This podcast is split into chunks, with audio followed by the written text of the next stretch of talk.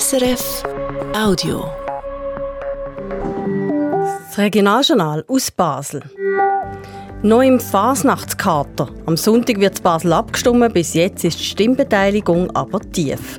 Und der Umbau vom Baselbieter Regierungsgebäude geht bald los. Das zwei von den Themen am Donnerstagmittag am Mikrofon ist Simon Weber. Am Sonntag entscheidet die Basler Stimmbevölkerung über ein Steuerpäckchen. Wenn das durchkommt, müssten ein Haufen Leute zu Basel deutlich weniger Steuern zahlen. Ein Thema, das eigentlich alle Leute interessieren müsste, würde man meinen. Aber die Stimmbeteiligung zu Basel ist bis jetzt außergewöhnlich tief.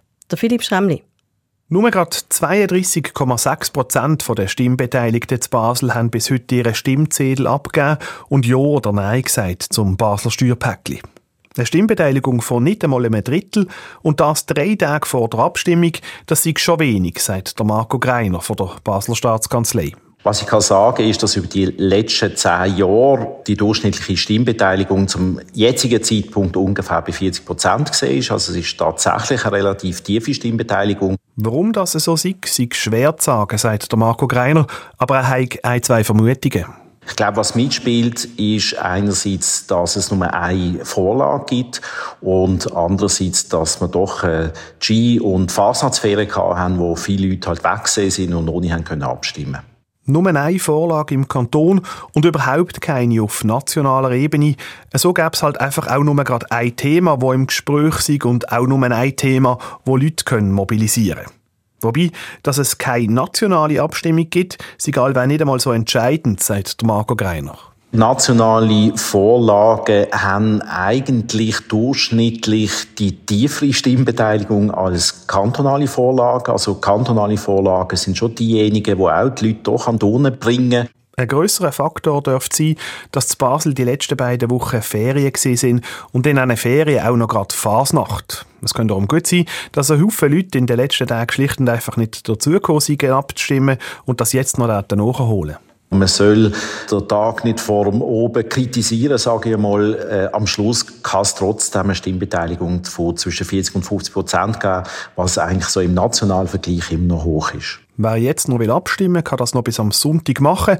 Allerdings nicht per Post, für das ist es schon zu spät. Wenn man jetzt noch will mitmachen muss man sein Kuvert beim Rothaus einwerfen oder dann am Samstag oder Sonntag persönlich abstimmen. Der Beitrag von Philipp Schämli. Gestern oben ist in einem Asylantenheim an der Rheinstrasse zu Frankendorf ein Feuer ausgebrochen. Das schreibt die Polizei Basel-Land in einer Mitteilung. Brennt im Keller vom Haus. Verletzt worden sind niemand. Die sechs Bewohner haben rechtzeitig aus dem Gebäude können flüchten. Allerdings hat es am Gebäude grossen Schaden gegeben. Die Unterkunft ist im Moment nicht mehr bewohnbar.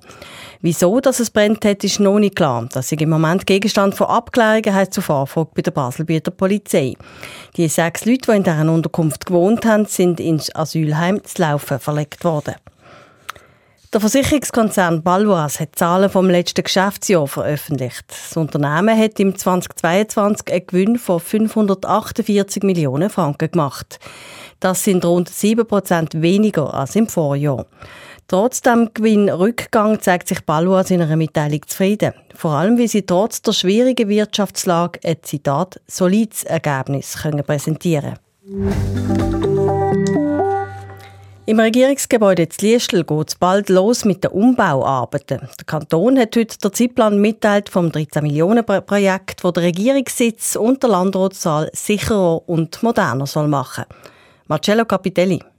Los geht's in gutem Monat nach der Frühlingsferien. Es wird so viel umgebaut und neu gemacht, dass Regierungs- und Landrat ein Jahr lang ihre Sitzungen nicht mehr können im denkmalgeschützten Gebäude abhalten Sie zügeln ins ehemalige Lehrerinnen- und Lehrerseminar an der Kasernenstrasse. Dort sind in den letzten Monaten Büro für die Landeskanzlei und die Sicherheitsdirektion eingerichtet worden. Und eben auch ein provisorischer Landratssaal. Die erste Sitzung vom Parlament dort ist Ende April. Für den Umbau vom Regierungsgebäude zu Liestel hat der Landrat schon 2020 knapp 13 Millionen Franken bewilligt. Das ganze Gebäude soll energieeffizienter werden und besser geschützt gegen Feuer und Erdbeben.